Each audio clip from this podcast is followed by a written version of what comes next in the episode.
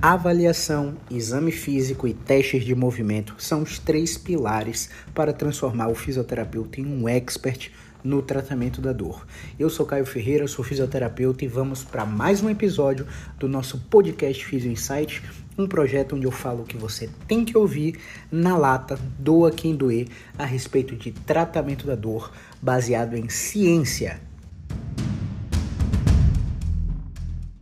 Para falar sobre dor, a gente tem que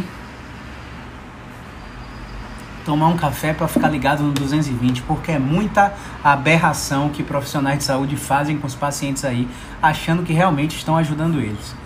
Então vamos lá. Primeiro momento que você tem dor de coluna. Vamos dizer que você começou a ter dor aí com 18 anos, com 25 anos, com 30 anos, mas que durante a infância você sempre foi ativo. Participava da educação física no colégio, fazia, fazia ginástica no colégio, futebol, basquete, enfim. Você sempre foi ativo e nunca teve dor. Em algum momento da sua vida, a dor apareceu e você caiu no ciclo da indústria da doença. E eu vou te explicar como esse ciclo funciona. Assim que você entra num sistema de exames de overdiagnose, de excesso de diagnóstico, buscando o que você tem e não buscando tratar o que você sente, você começa a fazer ressonância magnética, eletro... Mas a ciência já mostrou por A mais B que esses exames têm baixíssima sensibilidade, isto é, o que aparece neles não justificam a dor de vocês. Só que o profissional que vê esses exames pelo primeiro, no primeiro momento, ele tem o poder de te amedrontar ou de te encorajar, transformando você em um paciente com perfil comportamental de evitador ou de enfrentador. Então, se o paciente te fala que sua vértebra é fundida, que você não tem um disco, por exemplo, ou que você está com uma fusão na sacroiliaca, uma inflamação sacroiliaca, ou que sua coluna está pinçada, que seu nervo está pinçado porque apareceu na imagem, porque foi compatível com, eletro, compatível com a eletroneuromiografia, automaticamente, tríade, sinto, penso, ajo. Sinto, penso, logo me comporto. Beleza? Vou explicar melhor essa tríade. Então, eu estou, já estou sentindo dor em busca do meu diagnóstico, beleza? E eu começo a ter pensamentos automáticos que geralmente são disfuncionais, catastróficos. É que eu não estou exagerando não. Eu começo a pensar, se eu tô com 30 anos e minha coluna tá assim, imagine como eu tô com 50. Automático, lá no seu subconsciente, a parte do iceberg que você não tá vendo, beleza? Ah, minha coluna é frágil. Ah, se eu cair minha coluna vai quebrar. Eu, eu sinto que minha coluna está fora do lugar, porque ela é crocante, ela fica com um farelinho de como se fosse um farelinho, fazendo zoada como se fosse um farelo, como se fosse areia, né? Então, muito paciente tem esse relato. E aí, se eu penso dessa forma, eu potencializo o meu sentir, porque lembre, sinto, penso, ajo é uma tríade. Tudo acontece ao mesmo tempo, tudo acontece simultaneamente no seu cérebro. Eu começo a, a sentir mais dor, reforçado pelo meu pensamento catastrófico mas eu também começo a me comportar involuntariamente de uma forma inadequada. Um comportamento de evitação é comum, não é normal. Se você tem um entorse de tornozelo e seu tornozelo fica parecendo laranja, é comum que você tire a fase de apoio no pé do, com seu pé no chão para proteger aquele segmento. Isso é comum por três semanas. Passou de três semanas, já começa a ser um comportamento mal adaptativo de evitação. E isso é natural. Quando eu, quando eu mudo a forma que eu penso, eu, eu começo a sentir mais dor, eu me comporto de uma forma alterada, eu quero dizer que automaticamente seus músculos, suas articulações começam a entrar em um mecanismo de assincronia, em um mecanismo de lipossubstituição. E eu vou começar a te explicar o que, que significa isso. Quando seus músculos estão assíncronos, eu quero te dizer que, depois daquela informação recebida na sua caça pelo diagnóstico, sua musculatura do tronco começa a ficar hiperativada. Músculos que eram para estar relaxados começam a estar mais tensos. Quanto mais eu uso essa musculatura, mais eu tenho degradação, mais eu tenho acúmulo de ácido lático, fadiga precoce, cansaço, pontos gatilhos e, consequentemente, eu começo a ter mais dor por esse mecanismo. E o processo de lipossubstituição é o seguinte: sua musculatura, a massa magra que você tem na sua coluna, no seu ombro, no seu quadril, começa a ser substituído por gordura, lipossubstituição. E a gordura é ineficaz no processo de controle de movimento, de estabilização dinâmica, e você começa a criar um ambiente no seu corpo suscetível à perpetuação da dor. E se nessa brincadeira você começou o seu tratamento através de medicação, através de infiltração, através de bloqueio, uma coisa muito simples que deveria ser resolvida por movimentação, começa a receber recursos externos para fazer analgesia, para reduzir a dor, inibindo o seu recurso interno. Isto é, coloca o seu corpo num fenômeno de retroalimentação negativa. Seu cérebro começa a entender que, ó, ele está colocando analgésico de fora, anti-inflamatório de fora, cortisol de fora, eu tenho que inibir a minha produção interna, porque eu não vou gastar energia à toa já que ele está usando um recurso externo. E isso é, acontece por longa data. Pacientes que já estão há três meses tomando medicação, há seis meses tomando medicação, há um ano tom, tomando medicação. Mais uma vez, reforçando o ciclo vicioso de perpetuação da dor. Para terminar toda essa confusão, o paciente começa a ser orientado a fazer tratamento, tratamentos inespecíficos e às vezes até não científicos. Esse paciente começa a ir tratar dor no Pilates. Geralmente o Pilates não é individualizado, são cinco alunos em uma turma. É, geralmente o profissional que está no Pilates não tem capacitação em tratamento da dor. Eles são preparados para lidar com indivíduos saudáveis que não têm dor, em sua maioria, não são todos, é, e não com indivíduos não saudáveis, indivíduos que já tiveram episódios de dor. Aí a filosofia do tratamento é ativar o core. Aí, para ajudar para o paciente ter aquela analgesia induzida por exercícios, além do Pilates, ele começa a ir para academia. Aí chega na academia, o instrutor de educação física tome fortalecimento da coluna lombar. Então, um paciente que está precisando relaxar, parar de fazer bracing, como eu estava falando, o paciente que é pra, tem que relaxar a musculatura do abdômen por causa de todo esse fenômeno neurofisiológico que eu acabei de te explicar, ele começa a ativar mais ainda, a sobrecarregar mais ainda e a perpetuar esse ciclo.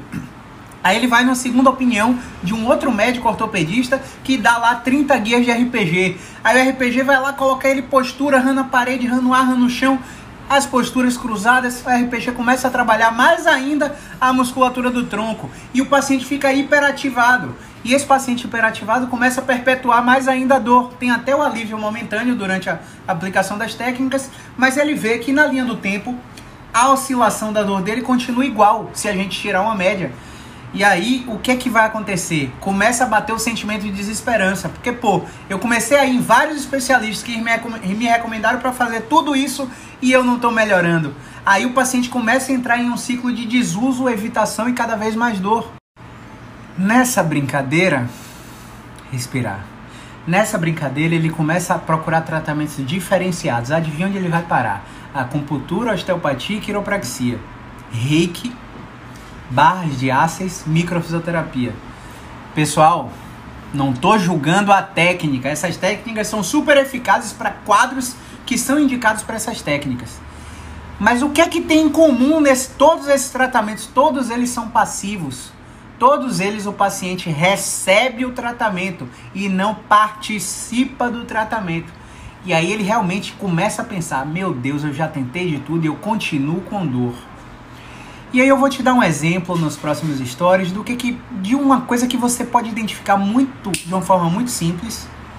É, através de foto, vou desenhar aqui bonitinho, que é um fator que perpetua a dor do paciente. Vamos analisar um pouquinho essa imagem. Você vê aqui as curvaturas naturais da coluna de uma pessoa em pé. Você vê uma lordose cervical, uma cifose torácica, uma lordose lombar essas curvaturas, elas têm uma distribuição de carga maravilhosa através dos discos. Isto é, se você dobrar o tronco para frente, se você ficar de pé e dobrar o tronco, essas curvaturas têm que ficar em cunha, como se fosse um C, beleza? Por quê? Porque há uma distribuição de carga durante o movimento. E aí quando o paciente recebe informações como essa, que eu expliquei aqui na sequência de stories, o paciente pode ficar com um padrão completamente mal adaptativo, com um recrutamento muscular protetor exacerbado, exagerado, perpetuando a dor dele. Eu vou te dar um exemplo aqui agora.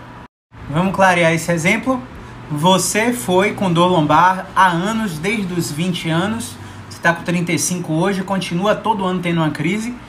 E aí o cara, o fisioterapeuta, falou para você assim, ó, corrija sua postura, sua postura é muito emborcada, empina o bumbum, estufa o peito, contrai o abdômen, mantenha a contração. O educador físico falou a mesma coisa, você foi no médico, o médico chegou e falou: fortaleça seu core, fortaleça o abdômen, corrija a postura, esse trabalho de fisioterapia.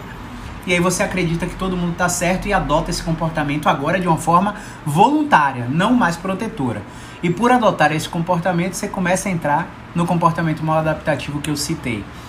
Então, vamos ver um exemplo aqui. Eu vou botar fotos cortadas sem identificar as pessoas e vou fazer o movimento. Eu vou te mostrar o movimento. Observe como é interessante esse padrão. Ao dobrar o tronco, não há reversão da curva fisiológica natural da coluna lombar. A lombar permanece retificada num padrão extensor que a gente chama de disfunção de controle. Ou seja, ela não controla mais esse movimento. Então esse movimento aí está perpetuado por informações nocivas que foram dadas a, a, a essa paciente e, e ela adotou esse comportamento primeiro de forma involuntária e depois de forma voluntária e agora a flexão de tronco dela tá assim. Bora ver agora um outro caso que também tem dor lombar, mas foi completamente diferente de gerenciar, porque quando eu passei essas novas informações para a paciente, a paciente assimilou, não teve conflito de hierarquia, tipo, pô, todo mundo me disse uma coisa e esse físio maluco tá me dizendo o contrário, né? Em quem que eu acredito agora? Não, ela vestiu a camisa da nossa abordagem e melhorou relativamente rápido em oito semanas. Eu vou te dar, vou te mostrar aqui o exemplo como a coluna lombar dela dobra bem, né? Como a coluna lombar dela tem essa reversão da curva que eu citei.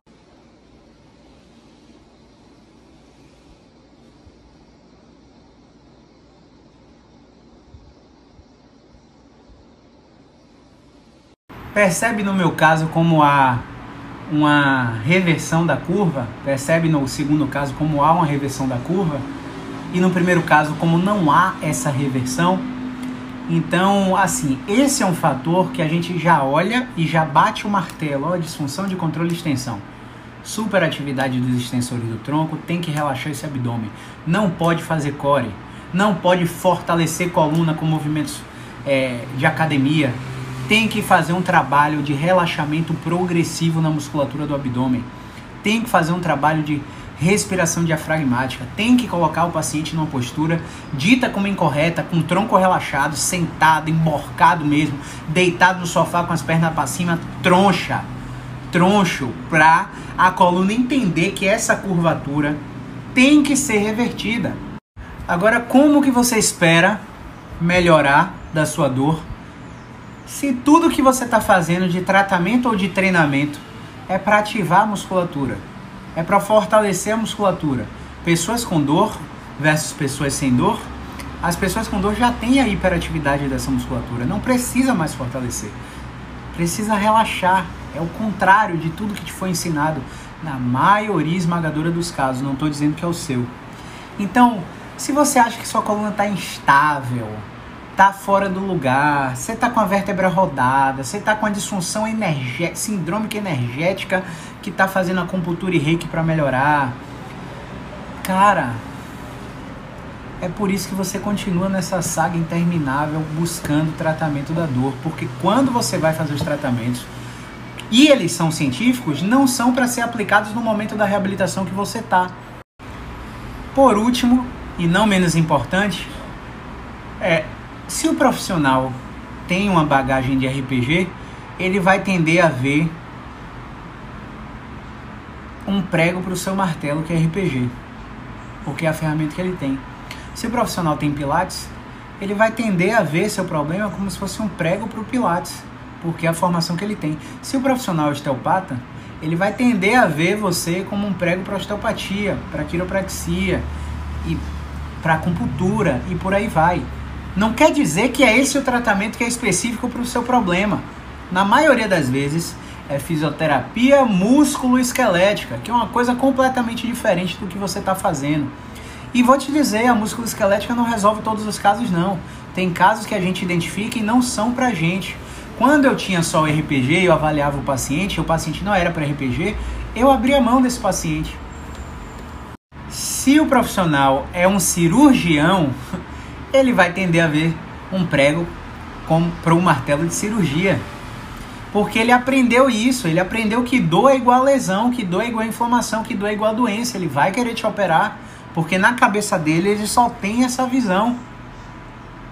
Então, identificar o quadro clínico, as classificações que o paciente apresenta, a apresentação clínica, como a dor dele se manifesta, qual o comportamento dos sintomas nas habilidades do dia a dia, fazer uma correta inspeção, um completo exame físico para descartar patologias graves, fazer uma entrevista motivacional, é, buscar o bright spot do paciente, o ponto no tempo que ele não tinha dor, como era a vida dele, fazer o make sense of pain, fazer com que a dor faça sentido para a situação de vida daquele paciente. É fundamental para que ele entenda e compreenda o processo de tratamento e assuma o controle da sua reabilitação. E aí, acompanhou até aqui? Fez sentido para você? Tem algum absurdo aqui no que eu falei? Fala aqui comigo na caixinha. Fala o que é que você pensa sobre todo, todos esses, esses insights que eu acabei de passar. Você que está tá sendo submetido a um tratamento da dor, você que está aplicando o tratamento da dor com alguma técnica específica, me fala a sua impressão, vamos compartilhar esse conhecimento. Se você não falar aqui na caixinha, coloca aqui embaixo dos vídeos, nos, nos comentários.